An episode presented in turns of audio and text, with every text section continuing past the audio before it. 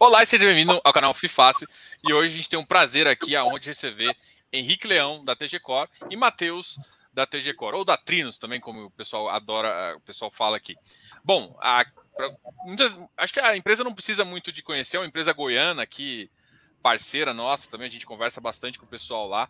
Uh, eu queria falar um pouquinho sobre esse mercado, desenvolvimento, mercado aqui, mas antes eu vou dar as boas-vindas a Henrique e o Matheus. Henrique, você é a primeira vez que vem aqui no canal, Vou deixar, vou, vou começar com você.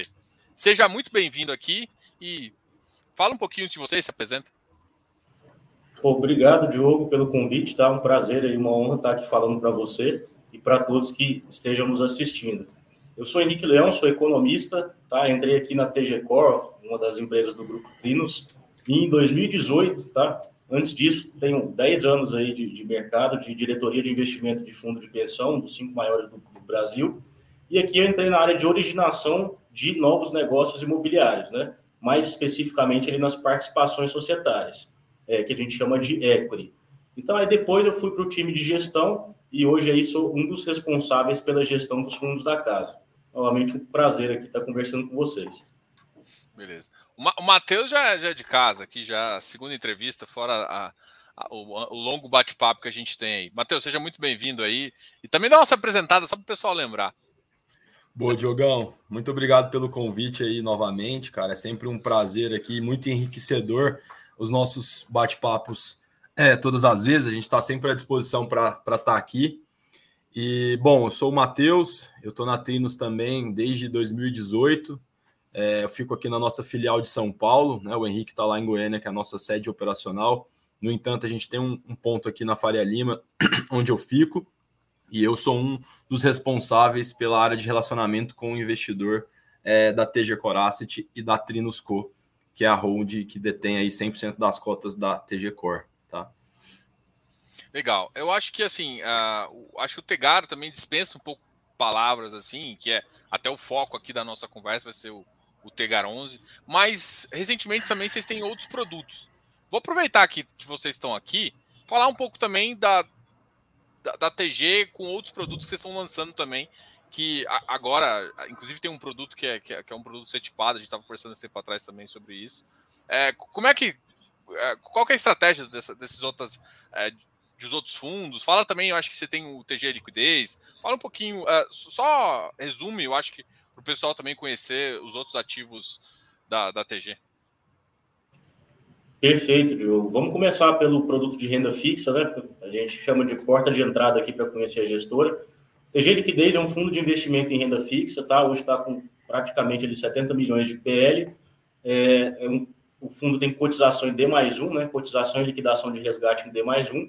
Então, se você é um investidor aí do fundo pedir resgate hoje, você vai receber seu dinheiro amanhã.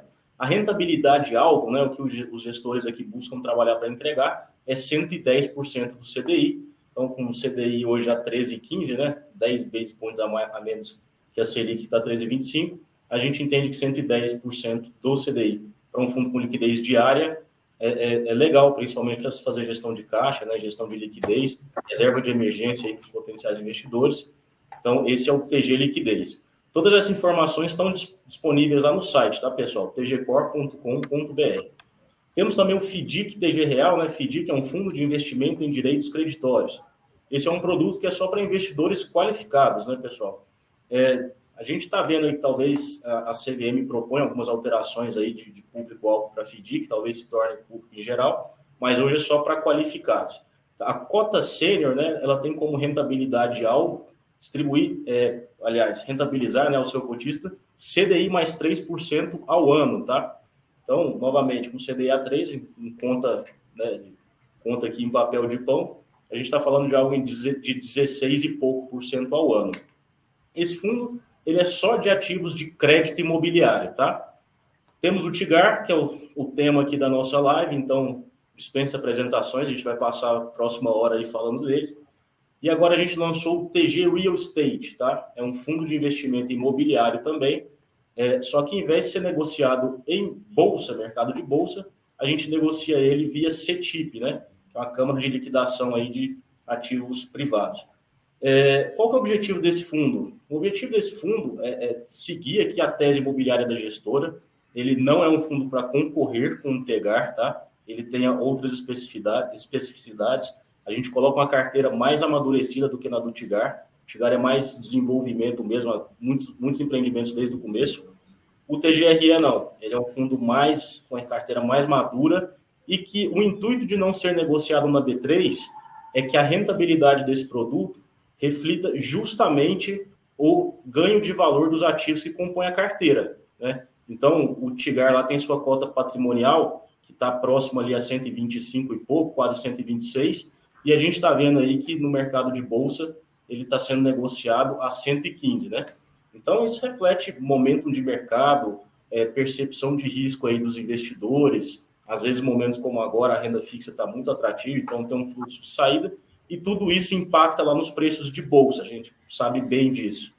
No TGRE, o real estate, não, a gente quer justamente blindar é, o investidor dessas variações de preço de tela devido ao mercado e, e deixar o investidor aí surfar mesmo exatamente o ganho patrimonial da carteira imobiliária do fundo. Tá? É, complementando aqui o que o Henrique falou, é justamente para atender aí um bolso de um investidor específico, né? Acho que é, é, é dentro do, do, dos fundos listados, você tem um investidor ali que está dando, ganhando seu yield mensal e, é, é, e, que quando ele vê uma cota de um FII que ele gosta, por qualquer, valor, qualquer motivo que seja, cai, ele vai lá e aumenta a posição dele, porque ele vai ter um yield melhor, né, diminuindo esse preço médio. Você tem esse, esse investidor que sim é o cara de bolsa, que que gosta bastante, mas tem o cara que nem dorme, né, Diogão? Imagina aí que você receba muita mensagem aí quando o, o, o, papel no secundário dá uma caída assim. O cara fala: Meu Deus, meu patrimônio está acabando, desespera, o que, que eu faço? Que que... Enfim, então a gente entendeu aí que cabe dentro da indústria também um fundo para acessar esse bolso desse investidor, tá? Então a gente ficou muito honrado aí em ser um dos primeiros, o, primeiro, né, na verdade, puro sangue real estate aí nessa nessa, nesse formato, e eu particularmente acredito muito, tá? É, é, e justamente aí sendo uma, uma complementação, vamos dizer assim, para a indústria de fundos imobiliários que é, é, cada mês que passa vem crescendo bastante, né? E ainda é muito incipiente. É, eu tenho uma tese que pro, provavelmente os FOFs vão, vão acabar é, migrando para isso. É, principalmente para quem é, não precisa da renda, né? Quando precisa de renda, é claro que Hoje em dia o FOF do jeito que é, a estrutura é melhor, mas futuramente vão ter assim, para quem quer só surfar o real estate sem realmente uh, pisar no, no, mercado. Eu acho que realmente esse depois é um assunto que, que a gente. Eu acho que tão, eu já, já vi mais duas ou três ofertas de outras casas também, então eu acho que logo logo a gente vai trazer mais esses assuntos, inclusive para conversar aqui também. Eu, eu quis antecipar isso porque eu sabia que vocês já estavam fazendo um, o Matheus já tinha comentado comigo. E aí é, eu acho que é, o pessoal já está já tá oferecendo bastante esses fundos setipados, é interessante o pessoal conhecer. O bom de falar do Tegar é assim. Só um pouco importante tem a questão da valorização patrimonial do, do real estate, né, do TGRE, mas ele também distribui lá os rendimentos mensais, reloginho todo mês, tá? Hoje mesmo lá, quem quiser entrar no Fundos Net, já teve lá o anúncio de dividendos lá é, é, do TG Real Estate de hoje, tá, pessoal? Desse mês, foi anunciado hoje. Quanto que foi? Quanto que foi? Deu 1,12% ao mês. Exato. E, e o Tegar? O Tegar também saiu hoje. Recorde Tegar... histórico, né, Ricão? Sim, sim. Ele distribuiu 1,57, tá? O que equivale a um, um yield mensal aí de 1,36 e em termos anualizados aí, próximo a 17,5% ao ano, tá? Termos anualizados, o yield mensal anualizado. Então, é, isso, isso é motivo de muita alegria para a gente, porque reflete um trabalho que a gente tem feito aí nos últimos anos, de pegar empreendimentos em fase inicial e trabalhar no desenvolvimento desses empreendimentos dia após dia.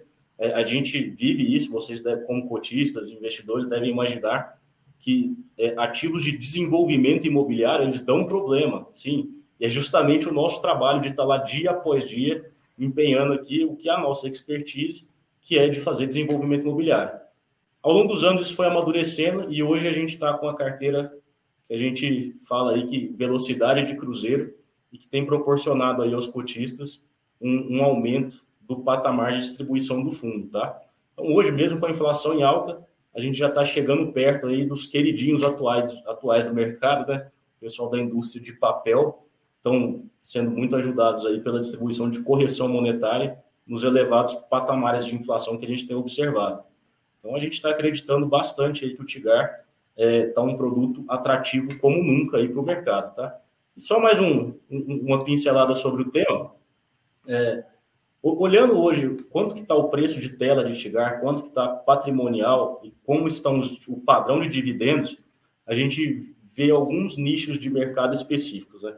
A gente vê o pessoal de laje corporativa, fundos é, ativos de extrema qualidade, com desconto ali de, de, às vezes até 30%, só que em contrapartida eles pagam ali 8% ao ano de yield.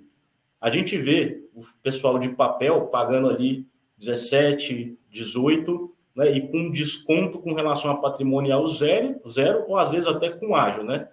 No Tigar, a gente está ali com dividend yield bem próximo do pessoal da indústria de papel e ainda com um potencial ganho aí, um upside aí de, de preço de bolsa versus, versus preço patrimonial de 10%, né? Então, quando você pega o retorno total potencial aí do fundo, ele realmente se, se consolida aí como um produto bem atrativo da indústria. Legal. Bom, uh, o bom de falar do Tegar é que a gente pode falar de alguns segmentos que eu acho que é legal, assim, de, de, de tratar assim. Antes até de completar e, e, entrar nas operações do fundo, falar um pouquinho é, mais e até soltar um relatório hoje também, depois de eu falar dele, é, do trimestral. Então eu acho que esse relatório também é bem legal da galera ler e da gente comentar um pouquinho sobre, sobre isso. Mas antes eu queria falar um pouquinho de forma geral, um pouquinho sobre o que vocês enxergam. Uh, vamos começar com o mercado residencial, né? Uh, vocês têm uma carteira ainda que, que gosta, a gente até estava comentando antes de, de, de, de ao, ao, vivo aqui, eu confesso que eu fiquei curiando eles aqui, por isso que a gente entrou 10, 10 15 minutos atrasado. Eu fiquei pegando algumas informações, perguntando algumas coisas aqui e acabei entrando atrasado, mas desculpa aí, pessoal. De qualquer forma, uh, eu queria eh, justamente queria falar um pouquinho desse, desse, desse mercado de residencial e também já aproveitar o gancho e, e, e, aquela conversa que a gente que você falou, né? Como que vocês gostam de fazer essa operação? É, e aí depois a gente mostra a contrapartida que é o loteamento como é que vocês enxergam isso, né? Até aquela, aquela, aquele, aquela última frase eu achei que faz sentido trazer aqui para gente, o pessoal entender como é que vocês pensam. Até porque depois a gente entra naquele detalhe de tiro, ativos, outro, que gera uma confusão um pouco nos cotistas. Eu acho que, que faz sentido falar de segmento e tudo mais. Pô, falei demais. Henricão, manda bala aí. Não, tranquilo, deu para pegar tudo, Diogo. É o seguinte, cara, o fundo ele é basicamente residencial, tá? Então tem alguns poucos ativos, tanto de crédito, né, operações que lastreiam operações de crédito, é, empreendimentos que lastreiam operações de crédito, que não são residenciais, a gente tem um galpão logístico, a gente tem participação societária em shopping center, um apenas, tá? É, a gente tem algumas é, multipropriedades também. Então, assim, uma parcela minoritária do fundo que não é residencial. Desculpa. O restante todo do fundo é residencial e a principal classe é dos loteamentos lá. A segunda principal classe fica das incorporações com destaque às verticais.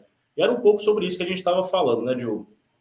Então, aprofundando um pouquinho mais, os loteamentos, cara, por que, que eles são a, a principal tese de investimentos do fundo hoje, com mais de metade, né, 54,9%, sendo mais específico, por cento do patrimônio líquido do fundo? É, é, é basicamente por quê?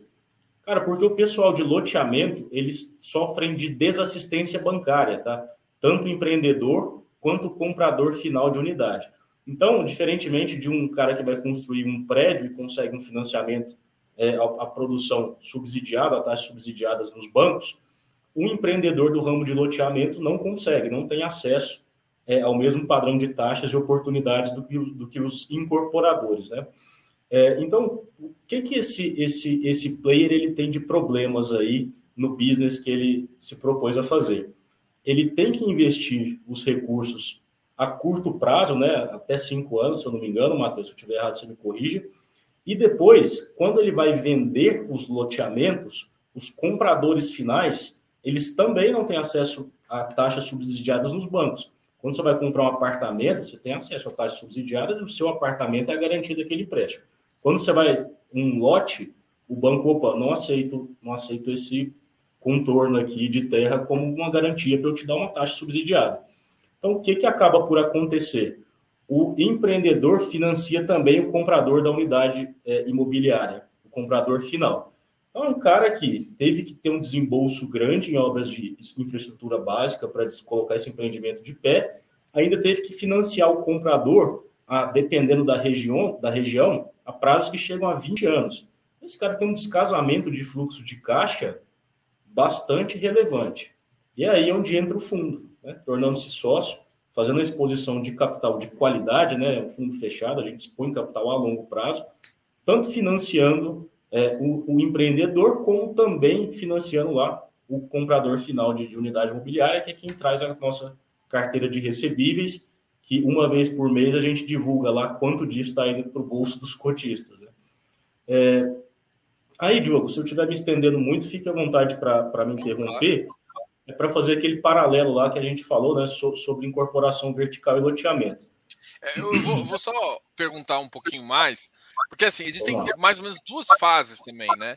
Que, igual você falou, né? Você empresta, às vezes você empresta dinheiro, você está emprestando dinheiro, na verdade, para o empreendedor que está começando, né, que está fazendo a obra ali para gerar os loteamentos, às vezes a parte de iluminação, toda aquela questão lá do cara comprar, e depois, depois que tem o TVO, você também é, financia, ou seja, uma carteira quase de crédito completa, né? O, o, o, você financia para esse cara. Aí vai uma pergunta, né? Tem risco diferente? É a primeira coisa que eu acho que acho que faz interessante para o investidor entender. Primeiro, tem risco diferente e, e, como que é o nível de exposição a cada a cada o que, que vocês gostam de se expor em cada em cada tipo de carteira, né? Porque assim, o foco de vocês é óbvio, né? Você entra aqui, você ajuda na obra e depois você sai, você sai com o cliente do cara que, que você chega, fica com ele até o final, assim. Então você deu dinheiro e assim você rentabiliza cada vez mais uh, a carteira. Então, em termos de tese, é uma tese interessante. É, então, assim, mas eu queria, eu queria que você falasse também, separasse em, torno, em termos de risco. Não, perfeito, perfeito. Um primeiro ponto importante é, é, é eu acabei usando o termo financiando, só que eu estou financiando o empreendimento, não o empreendedor, né? Então não é um crédito, não estou emprestando. O empreendedor é meu sócio. E, novamente, quando assim, a gente acaba de fazer o desenvolvimento e tem a carteira de recebíveis, o empreendedor continua comigo também até o final da sociedade até que essa carteira se esvaia completamente. E aí, pensando nisso, são coisas aí de décadas, tá? Geralmente, um empreendimento desse, a carteira prevista é 20 a 30 anos. Maravilha, sobre fases de risco. Perfeito. Como empreendedor, eu estou correndo risco de vendas, dele não conseguir performar bem as vendas, risco de obras, ter algum problema de obra, de estourar muito meu orçamento, de ele não ter expertise necessária de obras, né? e demais riscos, riscos ambientais, de, por exemplo, está fazendo uma aprovação junto à prefeitura de um projeto e descobre-se lá, no início das obras, tem uma nascente. Aí nisso você perde X lotes lá, porque você tem que preservar o entorno da nascente. Então, desenvolvimento, sim, tem vários riscos. A fase 2, quando eu estou com a carteira de recebíveis, as obras concluídas, TVO, é, conseguir, conseguir não, não passar apuros aqui com os riscos iniciais, aí eu corro risco de crédito, teoricamente, né? porque é o risco do, do, pessoal não me pagar e eu ter uma carteira de recebíveis deteriorada, que não remunera o meu capital investido. Maravilha, falando sobre qual risco é melhor de correr. Obviamente que o risco de crédito, né? Um CRI é basicamente a segunda fase, a carteira. Ele não tem o risco de obra, que é a parte hardcore ali do desenvolvimento imobiliário. Não à toa, né? Princípio básico das finanças, risco-retorno, quanto maior o risco, maior o retorno. Não à toa, os ativos de equity, de desenvolvimento, remuneram aí relevantemente mais do que as operações de crédito imobiliário. Henrique, aí já aproveitando, acho que seria até sua, sua próxima pergunta, fala um pouco mais como vocês enxergam esses riscos aí, como vocês tentam mitigá-los. E aí que entra toda a estrutura aqui que o Grupo Trinos oferece, tá? Hoje a gestora, o Grupo Trinos, tem algumas companhias irmãs da TG Core abaixo dele, que prestam serviços imobiliários, tá? Que pela escala do fundo a gente entende que é mais eficiente do que caso fôssemos contratá-los no mercado. Por isso que a gente tem lá a questão de conflito de interesse aprovada no fundo, para a gente poder usufruir desses serviços prestados pela holding. Então, é, é, é, dentre as empresas da holding, a TG Core Asset é a menor, é a que tem menos funcionários. onde está o grosso, a maior parte ali dos quase 600 é, profissionais que nós temos aqui, eles estão na gestão imobiliária. Então, o que, que esse pessoal está fazendo? Tem um time de engenheiros é, diariamente lá acompanhando andamento de obras, ver se está tendo algum problema, ver se o, o, fluxo de desembolso em obras do empreendedor está ok com o que a gente aqui, gestora, aprovou lá no comitê de investimentos, para ver se isso não vai impactar minha TIR, não vai impactar, impactar meu fluxo de recebíveis e, consequentemente, meu pagamento, distribuição para os cotistas. Tem arquiteto validando o projeto arquitetônico, tem equipe legal ajudando em aprovações. Então, assim, tem toda uma máquina que consegue amparar o empreendedor para que ele não incorra em erros de obra, etc. É... Diga, Matheus.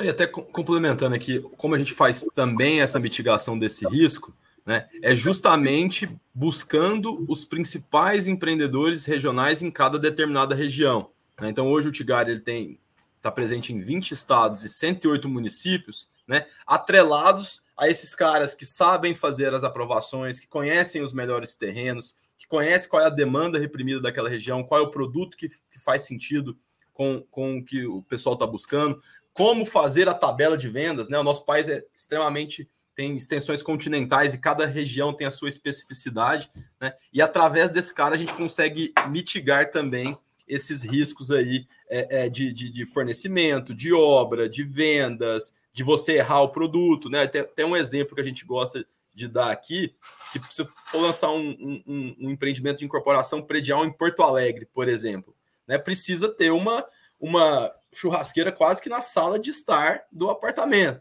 né? Aqui em São Paulo já é outra demanda. Aí em Goiânia é outra coisa que, que, a, turma busca, né? Então, nada melhor do que esse campeão regional aí, que é o que a gente busca estar ao lado, para também mitigar é, é, esses riscos que a gente acabou de citar. E como o Henrique bem falou, né? Obviamente a gente faz uma diligência muito grande em cima do, do, do empreendedor, mas depois que o ativo entra para a carteira do fundo, eu não posso ficar do outro lado da mesa torcendo para que ele cumpra tudo que ele me prometeu. Né? Então, para isso, a gente tem um robusto time interno para monitorar e acompanhar todos esses processos. Né? E toda a parte que esse empreendedor é, é historicamente é, nunca soube fazer com a excelência que um fundo espera para co-investir, né, que é a parte de back-office, a gente acaba assumindo né, e trazendo aí essa, esse nível de excelência para esse serviço. Então você vai dar gás no fim do dia para o empreendedor fazer o que ele é bom e que ele sabe fazer como ninguém. Né? E toda a parte chata, burocrática, e que principalmente ele nunca soube fazer como um fundo espera, né? um balanço auditado por uma empresa Big Four, processos bem definidos, é, é, é, é a gente assume trazendo ainda uma eficiência para dentro daquela SPE. Tá? Então, assim, a gente consegue é, mitigar esses riscos de desenvolvimento, né? até porque se nós, como gestores, fôssemos querer estar presentes nesses 20 estados, nesses 108 municípios, sem esse, esse parceiro regional, cara, muito provavelmente a gente estaria é, é, é, tendo muito mais dificuldade e menos assertividade nesses ativos, tá? Então, assim, a nossa, o, o coração da tese é justamente encontrar esses campeões de venda, o cara que sabe melhor originar terreno, melhor aprovar, melhor vender, né? E se plugar a ele, né? Oferecendo tanto é, é, é, o crédito, né? Antecipação de recebíveis, às vezes o cara precisa de um capital de giro, é, é, enfim, mas principalmente a tese do equity, onde a gente se torna sócio do empreendedor naquela determinada SPE, né? Estamos do mesmo lado da, da, da mesa né? Vamos dizer assim. É, legal. Uma das coisas que você falou, assim, que vocês colocam do lado ali, vocês deixam um pouco a tabela que como que os caras controlam. Não sei se o pessoal sabe, mas loteamento você pode ter tabela price, tabela sacoque, saque e tudo mais. E eu vejo uma das mais comuns que eu vejo é a sacoque. E a sacoque para mim é uma das que também geram um maior risco, porque ela embute no final, ela, ela comenta assim: como é que é, como é que é essa mitigação desse risco dessas tabelas, né? Por exemplo, como é que vocês tratam as diferentes eh, porque assim, também não adianta você chegar e falar assim, eu quero tudo price, eu quero tudo dessa forma. Você tem que competir com os outros locais lá. Está todo mundo acostumado. E, e, isso o pessoal tem que entender também. Tipo, se a região está acostumado com saque, você tem que botar saque. Se está acostumado com price, tem que botar price.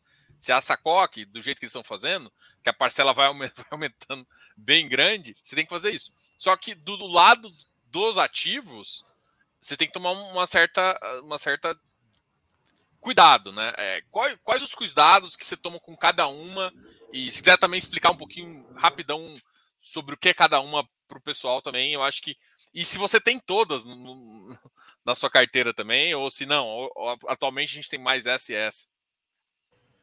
Tá, perfeito. A gente tem as três, sim, tá? E aí, passando para o pessoal, é, de maneira bem simples, a price é aquela que fica constante, a saque é amortização constante, parcela crescente, e a sacoque nada mais é que uma, uma saque, só que ela já começa com uma price embutida no, no, no, no começo, né?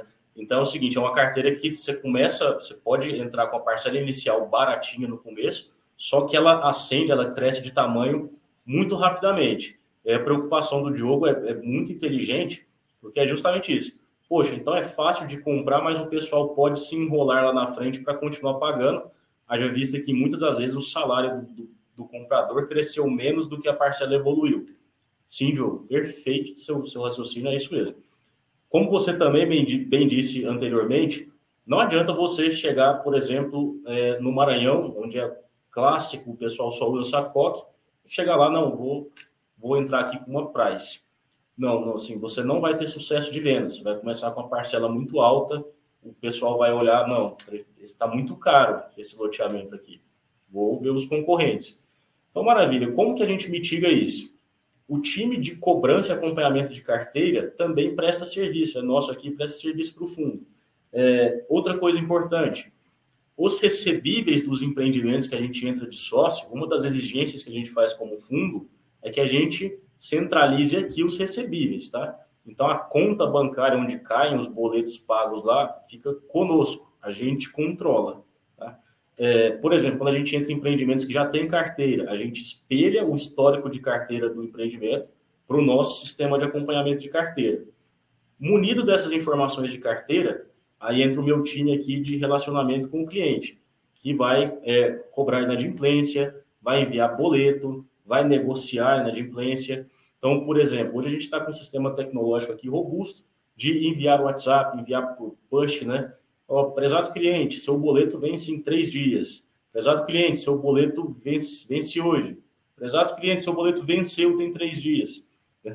Então, a gente tenta sempre é, manter essas carteiras rodando redondo. É natural que haja uma maior deterioração, sim, nas carteiras Sacoque. E aí onde entra o talento do meu time de cobrança aqui, tanto em, em ser efetivo de, de, cobrar e recuperar é, é, é, unidades inadimplidas, mas eventualmente também de fazer o distrato, tá? É, de cancelar o compromisso de compra e venda, eu retorno com essa unidade imobiliária para o meu fundo e comercializo ela novamente. Isso a gente chama de giro de carteira. Essas regiões onde a tabela é sacoque, elas tendem a ter um giro de carteira maior, tá? E é por isso que nessas regiões, geralmente também, tem que ter um apio econômico adicional. Né? Porque se eu tiver um nível de distrato grande e não conseguir revender essas unidades, não é bom para mim, meu capital fica parado, isso dilui a tiro do meu empreendimento, dilui o tamanho da minha carteira de recebíveis. Então, nesses lugares, a gente sempre, essas pimentinhas, a gente gosta muito de avaliar a macroeconomia regional, tá? A gente pode aprofundar, isso é um tema bem legal aí. A gente pode falar sobre análise macro de municípios. Além do distrato, ela fica tá, tá sendo efetiva nesses casos, assim? Porque eu lembro que isso aconteceu logo depois de 2014, essa lei, e 2014 foi um marco muito interessante porque teve muita entrega de vários, de vários produtos, né? É, isso é, é, um referencial, e depois tem uma outra pergunta também, que é em termos de. A primeira pergunta é essa, e a segunda é sobre. É, como é que estão as taxas de juros na maioria, né? Acho que até o Antônio está perguntando assim, ó, o que está sendo mais utilizado? Que, o que está sendo mais utilizado para a correção dos contratos de financiamentos desses dessa carteira longa? Está sendo mais IPCA, é, juros? Como é que o mercado se adaptou a esse momento? Né? Porque eu lembro que loteamento, se falava loteamento, era GPM, assim, não tinha nem ninguém sabia o que era IPCA, era GPM na veia, sempre foi. Só que a partir de 2020, 2021, com aquela com o GPM ainda que está em alta ainda, não voltou para patamares mais baixos ainda, é, muita gente, muito empreendimento teve uma troca, né? E, e agora, como é que tá? Acho que foram duas perguntas. tá, eu vou, vou começar pela, pela última, que já está com o assunto mais vivo. Mas sim, tá? A gente inclusive fez troca, tá? De, de, de índice de correção monetária de GPM para IPCA em vários empreendimentos. Nas regiões onde a gente atua, o que a gente tem visto como mais comum é o IPCA mais, sim, tá? É. A primeira, a primeira pergunta, Diogo, se você puder me reavivar rapidamente. É, eu, eu, tinha perguntado se, se, se você. Se, como é que como é que estava funcionando a, as carteiras nesse, nesse caso, entendeu? Ficou claro? Bom, não, não, não ficou muito não. E em termos de qual, qual índice de correção monetária, qual indexador de correção? Não, não, é porque assim, a gente está falando do, da questão do, do, do SACOC, né? Se, se você, você, tem algum mitigador que, que, que ah, para que a carteira não, não mudasse? Não, é, para que a carteira, o risco, é, o risco não ficasse tão alto tudo mais? Exato é, novamente, né, esses empreendimentos com maior risco, naturalmente a gente espera uma TIR maior, né? Maior risco, maior retorno. Os mitigadores desse risco, é, dessa tabela, dessa tabela de vendas usadas, usada, geralmente aqui é nosso poder de girar a carteira, nosso poder de fazer cobrança de inadimplência e nosso poder aqui de analisar regiões promissoras para caso minha inadimplência não seja recuperada e eu tenho um giro de carteira maior, eu tenho eficiência em comercializar rapidamente esse estoque que eu vou revolvendo ele ao longo dos meses, né? É, eu distrato um pouco, volta para estoque, eu vendo outra porção da carteira de extrato e volta. Ah, o que eu, que eu te perguntado é em relação à, lei do distrato, se ela, se você está conseguindo fazer a retenção de 50% também, sabe? Ou se, é. se, essa, se essa regra não está. Não, não, a lei do distrato trouxe, trouxe bastante benefício para o setor aí, tá? Então, hoje, a gente a gente retém aí próximo a 25% do valor pago líquido de custos, custos transacionais, etc. Então, sim, ela tem sido efetiva, sim, é, para a manutenção dessas carteiras, dos recebíveis dessas carteiras. E, e eu acho que foi um, um avanço muito grande né, para a indústria do, do, do, mercado imobiliário, a lei do distrato, que traz uma segurança para o lado do empreendedor aí, em momentos é, um pouco mais difíceis, né? difíceis, né? Eu vou aproveitar que vocês estão aqui e eu vou, vou puxar aqui na tela é, para a gente falar de loteamento. Aqui vocês soltaram no último relatório operacional essa questão do, por exemplo, o preço médio está caindo, né, caiu assim, ó, em relação ao quarto trimestre de 21, né? Mas em relação a, a primeiro trimestre de 22 ainda está mais alta, né? Então, eu quero aproveitar isso aqui para ver é, como é que está o mercado. O mercado começou a se arrefecer mesmo a atividade econômica começou, o nível de compra começou a cair. É, como, é que, como é que vocês estão sentindo esse mercado? E aí eu vou começar com o loteamento, né? Que, é o, que eu acho que é o principal assunto que a gente está tá falando aqui. Como é que vocês estão sentindo o mercado é, de loteamento agora, né? Ainda mais vocês que conseguem, vocês estão atuando em todo o país em relação a isso, então vocês conseguem ter essa, esse pulso do que, do que tem acontecido no mercado, né? Pô, desacelerou, mas olha, ainda está acima de 2021. É, Queria que vocês falassem um pouquinho, até deixa eu, ah, os dados que vocês trouxeram no relatório aqui de lado. Tá, perfeito. É, aí, Diogo, uma coisa que é importantíssima a gente falar é sobre a tese de alocação geográfica do fundo, tá? Onde a gente gosta de atuar mesmo. A gente tem muito, muito, muita preferência por regiões influenciadas ali pelo agronegócio, tá?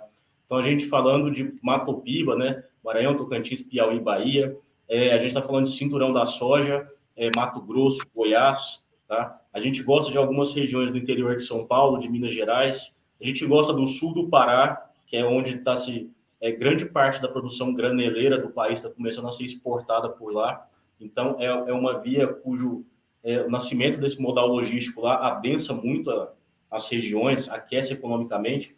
E aí ness, nessas regiões dado que elas são influenciadas por dinâmicas econômicas próprias, né, muitas vezes descorrelacionadas ao cenário do país como um todo, a gente consegue ter uma performance muito boa, tá? Então a gente está falando que nessas regiões aí a gente tem inadimplência próxima a 5%, até 8% das carteiras. E lá a gente consegue, como tem demanda aquecida, a gente consegue fazer um giro eficiente. Quando você pega cidades maiores, é, São Paulo, por exemplo, aí sim elas tendem a ter uma correlação mais forte com o nível de atividade econômica do país como um todo, né? Então, se as coisas começam a piorar em termos de condições de crédito, em termos de nível de atividade econômica, sim, a gente percebe aqui em tempo real. Então, se você olhar lá no, no relatório gerencial, lá nas últimas páginas, tem até um mapinha de percentual alocado por estados e regiões. E aí, cara, é essa tese geográfica que tem possibilitado a gente, apesar do cenário de desaceleração do nível de atividade, né, principalmente ali na época da pandemia, a gente conseguiu manter a saúde das carteiras. Até então, as coisas continuam controladas, né, mas também não significa que mesmo essas regiões que a gente entende como mais pujantes possam vir a sofrer aí em algum momento do futuro. Legal, legal. Eu vou aproveitar e puxar aqui a pergunta do, do Werneck. É, como o Tegar está é, nesse momento de inflação alta? É, como é que ela está avaliando o panorama atual? É favorável ou traz muito risco de inadimplência? A gente, a gente comentou um pouquinho sobre isso, tá? Mas uh, se quiser usar alguns outros dados para a gente continuar aqui. Então, perfeito. É, para o fundo, ele, de certa forma, em termos de inadimplência, é indiferente, tá? Por que, que eu falo isso? Porque nos empreendimentos de equity imobiliário, quando, quando o fundo entra de sócio, como eu falei lá no, no, no, nos momentos iniciais da live, o fundo que financia, né? Então, assim, a gente tem é, o poder ali de negociar, por exemplo, a troca de um IGPM para IPCA, a gente tem um poder de, é, de troca de boletos, redução de juros, então, a gente faz esse acompanhamento diário aí de como está a capacidade é, de pagamento dos clientes. A gente pode, eventualmente, calibrar lá os moldes da comercialização, né? os, como, como foi alinhado em contrato, em termos de inflação, juros, etc. Quando esse pessoal começa a, a sofrer ali em termos de inflação, aí é onde entra a expertise de negociação, tanto com os compradores quanto também com o empreendedor, né? Porque ele tem os custos de construção lá majorados quando há uma alta de inflação. Então, a gente tenta sempre chegar nas melhores condições para todos. No caso de crédito imobiliário, é, o que, que a gente tem como tese de alocação aqui? A gente gosta muito de over colateral de fluxo, né? Então, se você for lá, até na, na, na página lá de, de, do, do, relatório, do relatório gerencial, que fala sobre a carteira de crédito, tem um indicador bom lá que eu gosto sempre de ver, que é a razão de fluxo mensal. O que, que é esse indicador, basicamente?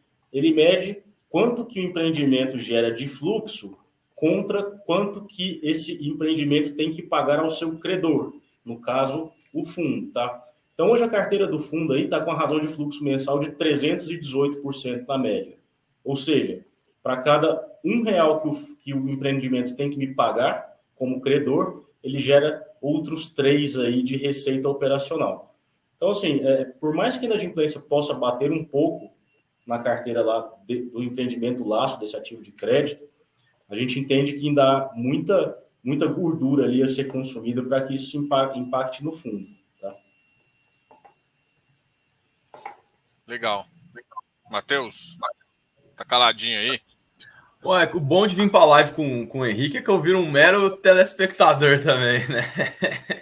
Cara, mas é, é, bem isso que o, que o, que o Henrique falou aí, né? E, e trazendo um pouco aqui para a realidade, tem alguns casos que você repassar para a ponta essa inflação em cenário de alta, né? Você pode criar um bicho muito maior aí de inadimplência barra de extratos que não são controlados, né? Então é, é muito caso a caso, né? Para a parte do, do, do, do, do equity entender onde dá para colocar é, é, o que dá para ser repassado e o que não dá para ser repassado, né?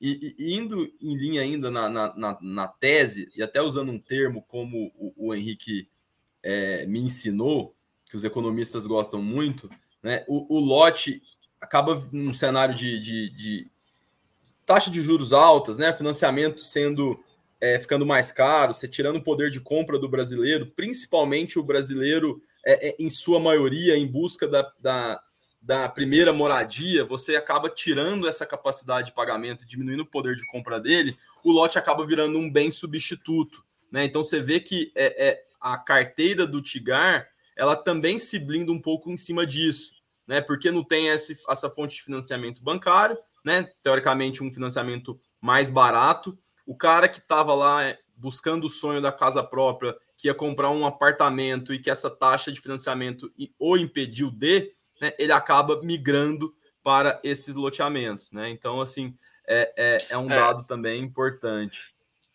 Essa questão de bem substituto é bem legal, né? Você falar. Uh, porque isso acontece muito, né? Por exemplo, o cara. Duas coisas, você gosta de casa ou apartamento. Tá caro, não consigo. O que, que você vai? Vai para o loteamento. Por quê? Porque ele te dá tempo. Porque você não vai pegar o loteamento no curto prazo, você começa ali. Então você vai ficar, você vai financiando e te dá uma percepção de que você pode juntar para uh, para construir mais na frente ou para resolver o problema. Então, mas você fica mais próximo do sonho, né? Isso é bem legal. É, vou falar então um pouquinho da, de incorpora, incorporação, né? Vamos aproveitar esse, esse, gancho e falar um pouquinho de incorporação, de como é a tese de vocês em incorporação também, né? Que é, que é um pouco diferente do que a gente encontra na tese de, uh, na tese de loteamento, onde vocês basicamente estão em tudo. Na, na parte, vocês estão no equity, né? Junto com é, tanto na, na, parte inicial da obra, tudo mais, às vezes estão no equity, na parte final de carrego de carteira, às vezes vendem a carteira, enfim, pode fazer várias coisas. Já no, no, na incorporação residencial, a estratégia de vocês é diferente. Qual lacuna vocês ocupam ali no residencial e, e aí depois já puxa, puxa aquela, aquela conversa ali do, da, do, do, do, do, da, do parênteses entre TIR. O que, que vocês olham na TIR uh, de um empreendimento uh, de incorporação residencial e o que, que vocês olham já no loteamento? Só, oh, Ricão, só, só um, um, minuto aqui, o oh, oh, Diogo, claro. complementando essa última, esse último bate-papo. Eu trouxe um, um, um, dado que a gente levantou, que é uma pesquisa do Datafolha, né? Que o, o sonho, o brasileiro, 87% do brasileiro é dá mais valor à casa própria do que filhos, religião e estabilidade, né? Então é, é exatamente nessa lacuna aí que a gente acaba traz, tendo esse bem substituto, né? e continuando girando aí essas vendas, essas carteiras, e no fim do dia realizando sonhos né, de, de, de hoje mais de 40 mil pessoas aí, famílias impactadas. Então, um dadozinho aí importante. Legal, legal. É, retomando a pergunta do Diogo aí, é, as incorporações hoje elas respondem por 13,5 mais ou menos da carteira do fundo, tá? E são 35 empreendimentos. Então, puxa, é um número não desprezível. E não é à toa, tá? A exposição financeira do fundo a esses empreendimentos é menor. Qual que é a tese é, desses ativos dentro do fundo hoje? É fazer as primeiras etapas do desenvolvimento ali da obra, do prédio mesmo, até que é, é, o, o, o, o incorporador, tá? ele possa fazer ah, o desligamento bancário da carteira de recebíveis junto aos seus clientes, né? Então ele tem um mínimo de obras, começa a vender, tem um mínimo de vendas, carrega essa carteira até atingir os gatilhos bancários e aí depois o banco vai paga a carteira de crédito que está sendo cedida ao banco para ele e ele pode assim partir para outro outro empreendimento, outra incorporação. O fundo entra junto ao empreendedor nesse primeiro momento. Queria falar alguma coisa, Diogo? É, eu só, só, ia, só ia complementar um, negócio só para o pessoal entender, né? É, é, é, como se assim, você me fala se eu estou errado. É, é, como se você é, fosse é, entrasse na exposição de caixa inicial e quando entrasse no plano uh, no plano caramba esqueci o nome agora uh, empresário quando o banco é quando o banco entra, na hora que você entra ali, você faz isso. Por que eu estou dando essa diferença? Só para vocês entenderem que o período que você vai, por exemplo, até atingir, normalmente é 30, o banco entra com 30% de venda, não, não, 60% de venda e 10 a 15% alguns, é que muda muito, né? Eu vi já banco entrando com 20 e eu já vi banco, banco BB lá, estava entrando com, com, com 10. É, então isso varia também. Então você, o prazo inicial de, de, desse, desse, dessa exposição inicial é curta, né? Então, o que, que acontece? Você fica num período curto, uma exposição curta, e você já recebe do banco logo em seguida. Então, o que, que acontece quando você faz isso? Você ganha uma, um, uma, um valor maior, né? É, é, mais ou menos isso mesmo? É mais ou menos isso mesmo, tá, Diogo? É, então, assim, diferentemente dos loteamentos, onde o fundo carrega aquela carteira de recebíveis por às vezes décadas, na incorporação não. A gente faz o desligamento bancário dessa carteira de recebíveis e aí o fundo recebe o seu o dinheiro aportado de volta, vê o que, que é ganho de capital, distribui para o cotista e o que é principal ali a gente já parte para outro empreendimento, tá? Então, sim, é, nesse, nesse modelo de negócio, o Diogo, o que, que é normal da gente ver? É uma exposição menor por um tempo menor, e aí o que, que, que, acontece quando o empreendimento é bem sucedido? Eu tenho uma TIR bem grande, tá? É, aí já aproveitando o ensejo aí, o assunto, para a gente tirar mais algumas nuances desse tipo de, de negócio. Um loteamento, quando você vai falar em investimento em infraestrutura, basicamente galerias de drenagem pluvial, esgoto, postes, né, iluminação, eletrificar o empreendimento, meio fio e asfalto, tá? Um custo de terraplanária. Então, um gasto com infraestrutura básica. Quando você passa na porta lá de um prédio em construção, você vê colunas, aquelas colunas grossas de concreto, ferragem para tudo que é lado. Depois tem a parte de acabamento. Então, é, é um projeto muito intensivo em capital, tá? e coisas, inclusive, que sofreram muito agora, né? Aço, cimento, teve reajuste de preços é, muito, muito relevantes. Então, assim, a margem esse, desse, do, do, incorporação vertical relativa a um loteamento é muito menor. O que, que eu estou querendo dizer com isso? O risco de performance de uma incorporação é muito maior do que, do, do que a de um loteamento. E por isso, naturalmente, novamente retomando lá a lei básica das finanças, quanto maior o risco, maior o retorno. Então, são operações que eu tendo até a TIR bem maior, tá? do que a dos loteamentos e margens menores, eu posso errar menos.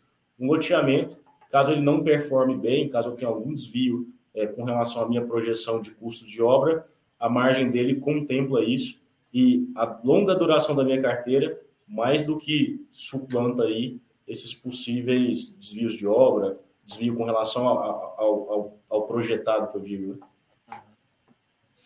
como é que você olha os, esses dois segmentos assim? Os dois segmentos estão afetados, até porque você trouxe alguns dados operacionais com base na sua carteira. Qual dos dois tem sofrido mais? O, o, o residencial realmente está sofrendo mais e, e, em termos de venda também? Um comparativo, assim, não sei em números exatos, né? Mas olha, esse aqui tá, esse aqui caiu mais, esse aqui caiu menos. Porque assim, é natural que quando tem uma queda econômica, eu tenho uma expectativa é, de mercado de enxergar que as, as vendas vão diminuir. Ponto. Isso vai acontecer com tudo. A questão é o quanto diminuir e relativamente a um a outro. Tá, legal. Boa, boa excelente pergunta. É, como eu disse lá também um pouquinho mais atrás, as regiões mais afastadas e relacionadas a, a ciclos econômicos regionais são cidades geralmente menores, tá? Então, a cidade que ainda não sofreu o processo de verticalização imobiliária de maneira forte, pujante é mais comum a tipologia de loteamento. Já as incorporações, a maior parte aqui dos projetos que a gente ingressa, são em cidades maiores, já, é, é, né, como eu bem disse, mais correlacionadas ao ciclo econômico do país, né, em termos de atividade econômica, etc. Então, a gente entende que os loteamentos, a gente entende, não, a gente tem visto nas carteiras que os loteamentos, eles, eles têm tido aí taxas de inadimplência, de deterioração de carteira, bastante menores aí do que de incorporações. Não que as incorporações estejam mal também, não, tá? Tem tudo isso lá nas, nas tabelas do fundo, dá para acompanhar mês a mês percentual de vendas e etc. Mas os loteamentos, dado esse, essa diferencial de exposição a ciclo econômico, eles têm performado melhor. Legal. Antes de entrar até num outro assunto, acho que a explicação ficou bem, bem legal. A gente vai falar também um pouquinho da carteira de crédito. Mas antes de falar aqui, tem uma pergunta do Werneck aqui. Vou puxar ela. O preço atual da cota já vem se mantendo há mais de três meses na faixa. Já chegou a bater 118, se eu não me engano, já chegou também a bater 112, está nessa faixa aí. É, em caso de nova missão, viria abaixo do VP? Vocês pensam em nova missão? É, o VP já seria, deve ser, deve ser reajustado? É, excelente pergunta aí, Werneck. É, a gente não faz oferta, não vai fazer, não é nosso plano fazer oferta abaixo do valor patrimonial, tá? É, isso é situação que a gente não pretende fazer de forma alguma, inclusive está está disposto em regulamento. Tá? Hoje, a carteira do fundo ela tem uma revolvência, como eu, como eu disse, né? Então, tem um, um, um, um pool de empreendimentos de incorporação que estão sofrendo esse desligamento bancário, amortiza o capital que o fundo investiu, tem empreendimentos de equity, de loteamento, que estão em fase de carteira amadurecida, então gera muito recebível, apesar de eu estar com meu, com meu caixa pequeno, perto ao tamanho do fundo, eu não preciso de fazer uma oferta agora para continuar minha atividade de desenvolvimento imobiliário. Não, o fundo ele consegue girar sozinho, tá? O, eu precisaria de uma oferta aqui caso eu quisesse entrar em mais projetos, né? Não é o caso agora, o fundo consegue ter essa revolvência de geração de caixa e manutenção do desenvolvimento dos ativos investidos. Então, sim, categoricamente não, tá? A gente não, não faria uma emissão abaixo do valor patrimonial. Em termos de reajuste do valor patrimonial, aí, né, de acordo com a CBM, Comissão de Valores Imobiliários, a gente tem que fazer esse ajuste uma vez ao ano. Geralmente, a gente costuma fazer mais próximo ao fim do ano, tá? Uh, fiz, o fiz newspaper aqui. Linearizando o fluxo dos, uh, dos empreendimentos de desenvolvimento é um malabarismo muito difícil. Uh, em que momento o Tegar está? Tem fluxo previsível que consiga estimar em estáveis ou crescentes? Acho que o pessoal está tá meio que pensando numa num guidance de, de fluxo. Como é que vocês conseguem pensar em relação a isso? Legal, legal. É, Cara, quando a gente está falando de um fundo de mais de 200 empreendimentos imobiliários, acaba que o comportamento individual assim das coisas, eles não não, não influenciam categoricamente ali no, no, no bolo do fundo, tá? Então, o que, que a gente olha bastante lá no relatório gerencial, a gente chama de empreendimentos performados, é mais de 90% da carteira, tá? Então, assim, à medida que a gente não vá é, deixando os recebíveis deteriorarem, fazendo nosso trabalho de casa aqui, cobrando inadimplência é, e por aí vai, a principal core do fundo, que é equity em loteamentos, ele mantém um bom patamar de distribuição, tá? Então, você pode, inclusive, ver aí é, que na primeira parte do, do gerencial a gente ficou à vontade até de dar para o nosso cotista um guidance, uma projeção de distribuição, né? Dado isso que eu falei, previsibilidade da carteira de um bolo grande de 200 ativos onde a gente consegue acompanhar o fluxo agregado. Mas, é, todavia, entretanto, a gente está com uma safra boa aí de desligamentos de incorporações verticais, né? E como eu expliquei para vocês lá mais cedo, quando um fundo, quando um empreendimento, um empreendimento de incorporação vertical, ele é desligado, o que o fundo investiu volta para dentro da carteira, a gente apura o que é ganho de capital, distribui e aí volta o dinheiro, o principal continua no fundo para desenvolvimento de novos projetos. Então, essa safra de desligamento de incorporações aí talvez possa trazer é, é, boas surpresas aí em termos de distribuição de dividendos, tá? E também contribuir para a manutenção desse patamar mais elevado de distribuição que o fundo assumiu ao longo dos últimos três, quatro meses. Legal. Uma pergunta assim, é, eu lembro que até das últimas conversas, vocês chegavam, vocês chegaram a ter quase que um terço da carteira em CRI, né, em CRI equity direto. E hoje vocês estão com menos de 18%, está com aqui 11,99, se eu não me engano aqui. É, vocês pretendem fazer. E aí, eu, a, o objetivo dessa pergunta, na verdade, é discutir essa questão, a visão de vocês de multi-estratégia, né? Como é que vocês pensam em utilizar, ou seja, vai ser por oportunidade ou às vezes vai ser por visão macroeconômica? Pô, peraí, a gente vai ficar mais difícil ainda por mais dois anos, tese? Pô, deixa eu tentar é, botar uma coisa mais certa para o investidor. Não, agora eu acho que, pô, loteamento, vocês têm uma tese que vocês, pô, ó, em, vai vender nessa região independente. Então eu acho que vocês explicaram muito bem em relação a isso. Mas uh, o equity corporação pode sofrer mais. Ó, é, você tem uma parcela também, você tem ação, você tem outras coisas, lending bank, multipropriedade, que continua forte. Como vocês pensam, analisam macroeconomicamente e falam assim, cara, deixa eu aumentar essa, essa, essa parcela aqui, porque isso me ajuda a entregar mais ou alguma coisa assim, né? Porque às vezes, e aí eu estou especulando total, mas às vezes você olha e fala assim, cara, um fundo tem fundo que gosta de entregar, fundo de, de crédito acaba entregando mais por conta dessa, dessa paulada de inflação. E o mercado, ele olha muito mais para isso do que para o fundo em si, às vezes para a carteira em si ou para a segurança da carteira. Ele olha muito mais para o resultado do que às vezes até o futuro do carrego da, da carteira. É, como é que vocês pensam em relação a isso? Tá, legal, legal. Como vocês vão fazer essa. Como é a gestão dessa multi-estratégia? O resumo dessa pergunta é: como é que vocês pensam essa multi-estratégia? É em termos só de operações que estão chegando ou não? Tem, por exemplo, olha, eu quero ficar com tantos por cento aqui. Entendeu? Tá. É, a gente acabou de passar por um período recente de juros muito baixos, né? Basicamente na mínima história, histórica aí da, da, da economia brasileira.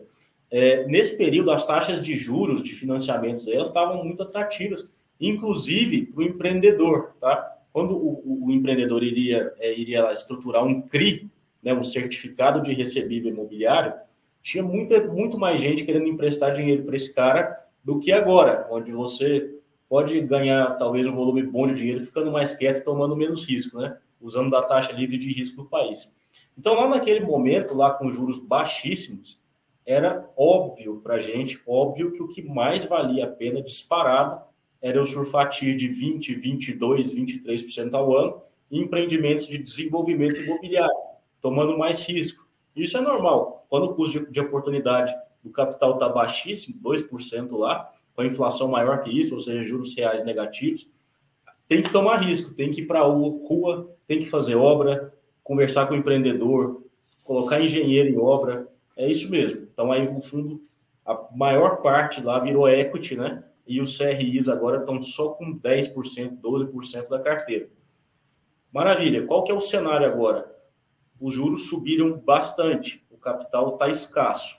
Então a gente passou um momento de transição a Selic subiu de 2 para 13 agora muito rápido. Os agentes eles não conseguem é, se acostumar com essa nova realidade tão rapidamente. Então, o que, que a gente viu muito? A Selic já em dois dígitos e você ia conversar com, com um empreendedor é, sobre a estruturação de operação de crédito, você falava para ele inflação mais 13, ele falava, não, não, não, peraí, acho que está errado isso aí. Então, teve um lag muito grande da, da, da, economia que a gente vê lá de trás do nosso monitor, acompanhando Bovespa, curva de juros, papapá, até isso chegar lá na rua, quando você vai é, tratar, fazer uma negociação com um empreendedor mesmo lá, real, da uma cidade do interior, isso teve um lag. Agora não, agora já deu tempo da economia que a gente vê na tela do computador, nos jornais, chegar lá no empreendedor de regiões pequenas e mais ermas do país. Então, hoje, está dando para negociar operações de crédito a relações risco-retorno tão atrativas quanto ou até mais do que as de equity. Então, a gente espera, assim, que nos próximos momentos aí é possível que haja uma elevação do, do percentual de crédito na carteira do fundo, dada essa peculiaridade, essa nova nuance que o cenário macroeconômico nos trouxe. Tá? Em termos gerais, é isso. Tipologia, óbvio, nossas preferidas são loteamento e incorporação vertical. O restante ali não tem porquê. Ativos em bolsa, shopping center, etc. Não, a gente não tem grandes perspectivas de aumento relevante da participação disso na carteira. É mais o blend equity, equity, loteamento, incorporação e crédito. Legal. Quer complementar, Matheus? Cara, pior que não, falou tudo. Vou puxar mais uma live aqui. sem o Henrique mais não, viu, Diogão? É, eu tô vendo. Acho que você tá muito folgado aí, pô. Chegando aí, ficou. O cara tá, tá deixando o cara show, trabalhar velho. aí, vai. Falando tudo. É, não pode assim não, rapaz. O Physics Paper tá perguntando assim: o cotista pode dormir tranquilo que o gestor não irá pegar o capital do desligamento das incorporações e alocar em um monte de FX. Isso tem acontecido com alguns casos e eu acho que. É, eu entendo, eu não, vocês não fazem. Acho que teve um. Vocês não fazem, não fizeram isso, tudo mais, mas eu acho que é uma pergunta válida aqui, porque é, o pessoal. Que assim, o problema assim, talvez não seja uma estratégia ruim, tá? Do ponto de vista de tiro, até de investimento, mas é, no curto prazo pode machucar PM, pode, VP, pode machucar um monte de situação aí que o mercado pode voltar, mas é a estratégia de vocês? Como é que vocês pensam? Então, então deixa eu responder essa aí, pra você não falar que eu estou muito quieto. Boa, é, é, até, a gente foi até questionado em alguns momentos se o Tigar estava virando um FOF, né? E se poderia virar um FOF. E assim, a resposta é categoricamente não.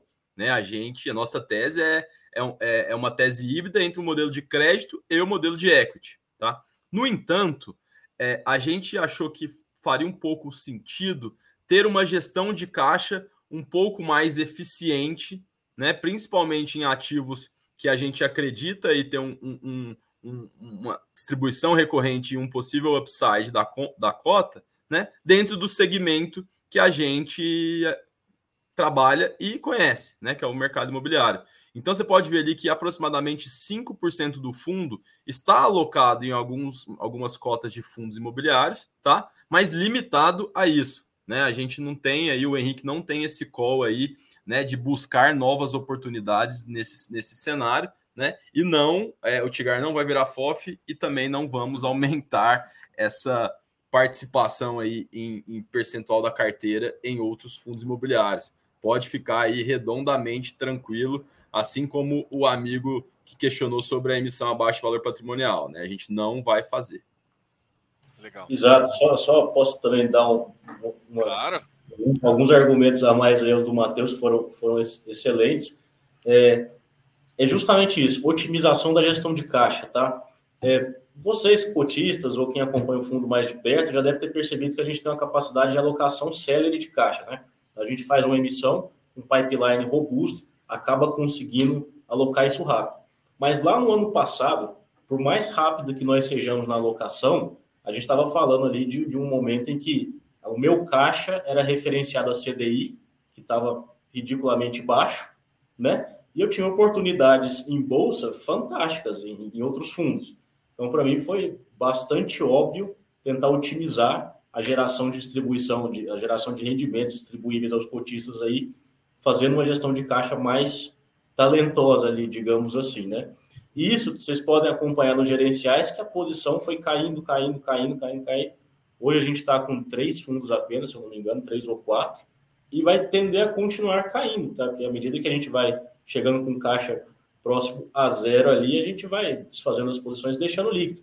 Inclusive, hoje, como a gente bem sabe, posição de caixa rendendo é, Selic não é tão ruim assim. Já não é igual quando a Selic estava próximo a 2. Então, pessoal, jamais, é, jamais será um FOF, tá? A gente não está terceirizando a gestão do, do, do recurso captado, jamais. Foi uma otimização lá. Inclusive, é uma boa sugestão aí depois de expor nos próximos relatórios como foi a performance dessas posições. Já adianto que a gente acompanha isso aqui diariamente e essa gestão de caixa gerou bastante valor aí para os cotistas. Legal. Tem mais uma pergunta dele aqui, mas eu queria antes, até antes de falar do, do FI, que vão perguntar aqui, falar de algumas operações. Né? Eu acho que. Eu sei que tem uma hora de live, eu sei que vocês já estão. Eu queria falar de algumas operações aqui, começar com essa a pérola dos Tapajós, né? Até para mostrar um pouco a, o que a gente vem conversando agora.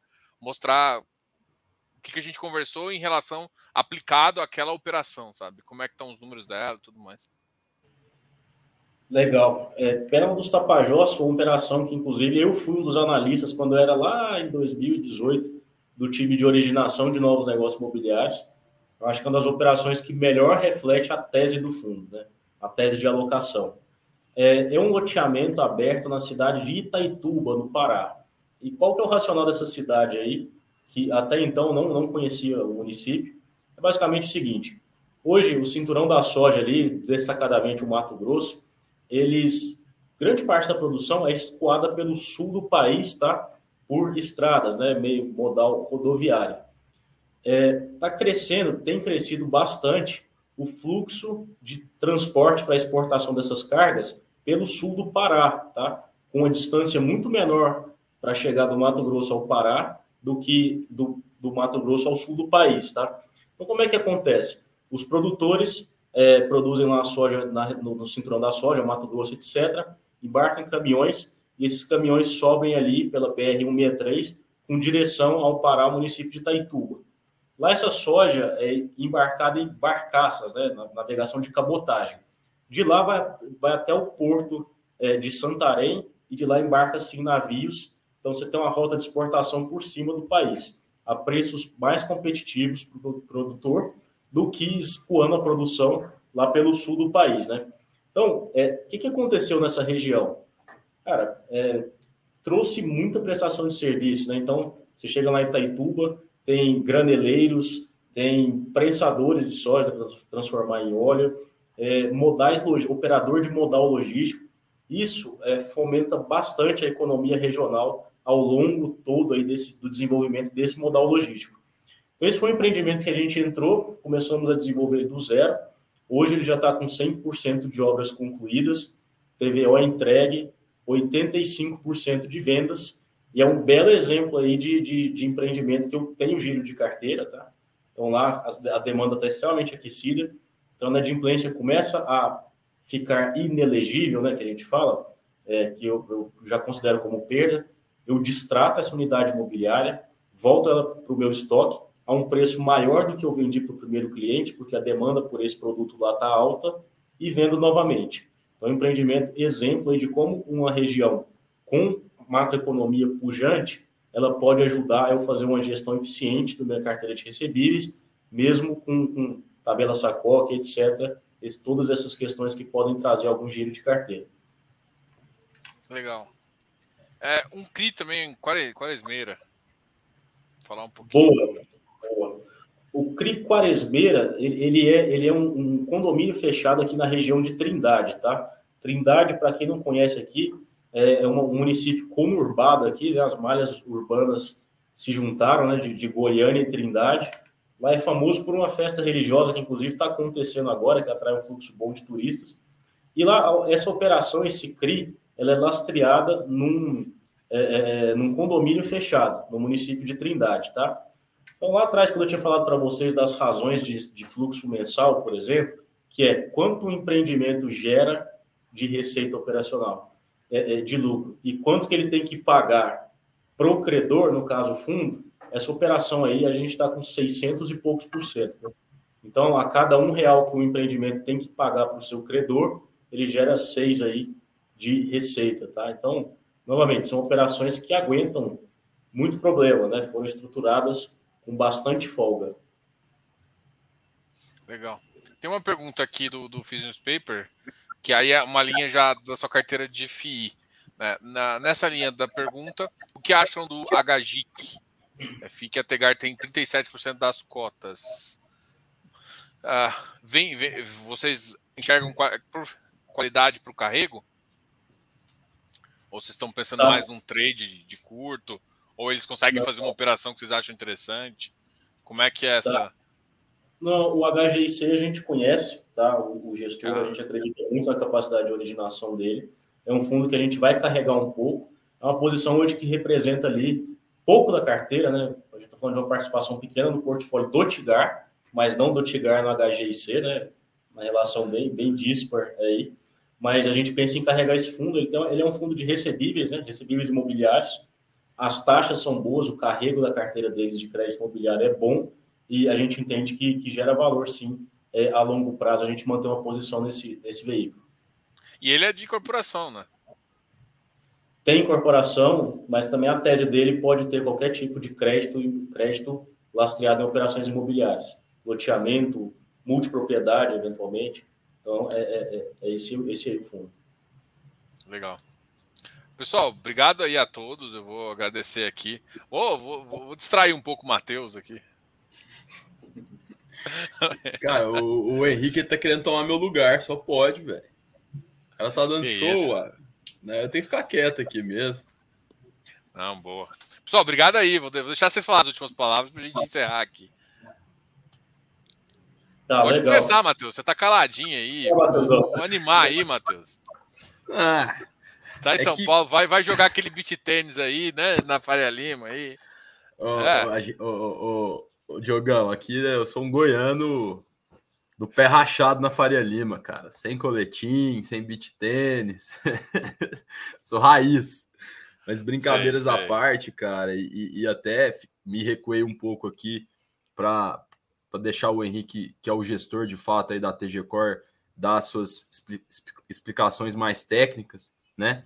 Mas é sempre um grande prazer aqui poder bater esse papo com você. De fato, eu também estava aqui prestando atenção e, e, e, aprendendo também com, com, com, com vocês dois, e principalmente com, com o Henrique, né? E deixar sempre as portas abertas, né? Nós aqui da, da TG da Trinos, é, seja aqui em São Paulo ou também lá em Goiânia, a gente tá aí de portas abertas.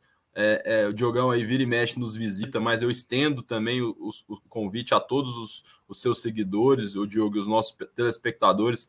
A gente gosta muito de mostrar o nosso negócio, né? De mostrar como a gente é, consegue mitigar esse risco é, de desenvolvimento, né? É, é abraçar o empreendedor, ter pessoas em loco nas operações para acompanhar as obras. É, e, e, e, a gente é apaixonado pelo negócio e também por receber. Então, as portas estão abertas, a casa também é de vocês e sintam-se à vontade aí em, em de, caminhonete. Entendeu porque eu comecei a rir, né? Eu, eu, sei que foi maldade, eu falei, não, eu vou explicar para ele o que, que eu, eu ri no meio da explicação dele. Eu vi esse comentário, o pessoal é muito engraçado. É, caminhonete, caminhonete. Mas brincadeiras à parte, é sempre um prazer bater esse papo, é sempre enriquecedor. E sempre que você achar necessário, tanto eu como o Henrique também tenho certeza que está à disposição é, para vir aqui e bater esse papo com você. Obrigado a todos aí. Eu fiquei também como telespectador, praticamente. E conta com a gente, cara. A gente está aqui para. A gente, de novo, a gente gosta muito do que a gente faz, a gente acredita muito é, no, no, no, nosso mercado, né? Como o, o Henrique falou, é, vai sim dar trabalho, vai sim ter problema, né? E a gente tem um, um, um mindset aqui de ser apaixonado pelo problema, né? Então conta com a gente aí que mesmo nesse cenário um pouco mais desafiador, eu tenho certeza aí que a gente vai conseguir continuar entregando bons resultados para os nossos cotistas. Maravilha, faço das palavras do Matheus as minhas, tá? Sempre à disposição quando quiserem. E convido todos a lerem lá o relatório gerencial e o relatório trimestral do fundo, tá? São feitos aqui é, pelo, pelo meu time, né? O Matheus também ajuda a dar toques, insights de melhorias.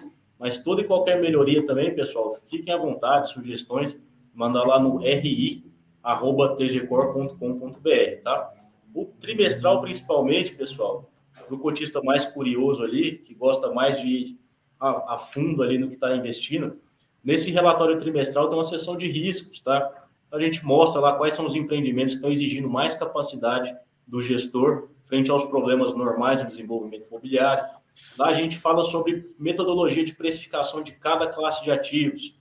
Para vocês é, que são mais curiosos aí, ficarem à vontade para ver como que é feito. A gente fala sobre apuração de performance. A gente fala sobre reprecificação da cota patrimonial. A gente fala sobre velocidade de vendas a gente tem uma porção de indicadores, é um relatório lá de 40 e poucas páginas, se eu não me engano. Fiquem à vontade para tirar qualquer dúvida ao lê-lo, mandando para a gente aí. Estamos sempre à disposição, tá? Show. Pessoal, obrigado a todos. Vou só dar a sugestão minha do RI aqui. Vou pegar a, a, a frase do Werneck aqui. O pessoal, o pessoal tá querendo uma cotinha de aniversário aí, hein? Mas, pessoal, desculpa a brincadeira aí. É, valeu, pode deixar que sempre a gente traz aqui no canal para a gente conversar um pouquinho sobre o fundo. É um fundo que uh, tem uma tese diferenciada e, e, é bom conversar de, de várias estratégias até para entender o que vocês estão pensando e, e ainda mais vocês que têm um, uh, um contato com várias, uh, várias empresas ao longo do Brasil, para a gente entender também até que é, como está a economia geral, né? O mercado, alguém tem um dado assim que, que eu, eu gosto muito, né? o mercado, acho que foi, inclusive foi, acho que o Ricão, o Ricardo, Ricardo Amorim, ele deu um dado que hoje o interior do Brasil cresce mais, né? É, e isso refletido justamente pelo nosso agronegócio, mas acaba que teses que, que envolvem isso acabam sendo beneficiadas também, né? Eu acho que se você sempre que você falou, o Diego também sempre falava, e, e eu escuto muito de vocês essa visão, né, de, de, de buscar o interior que que hoje em dia, até com a tese de Fiagra, essas coisas assim, o pessoal está mais olhando. Mas é uma tese que, tipo assim, é, seja para empreendimento, ou seja, porque que, que o agro deu um poder aquisitivo para aquela região muito grande, é, essa é uma visão interessante também. Pessoal, valeu aí pela, pela conversa. Agradeço a todo mundo que estava aqui na audiência também. Deixa o like aqui e até amanhã a gente volta a trocar uma ideia. Obrigado, Ricão. Obrigado, Matheus. Até a próxima. Valeu, pessoal. Um abraço.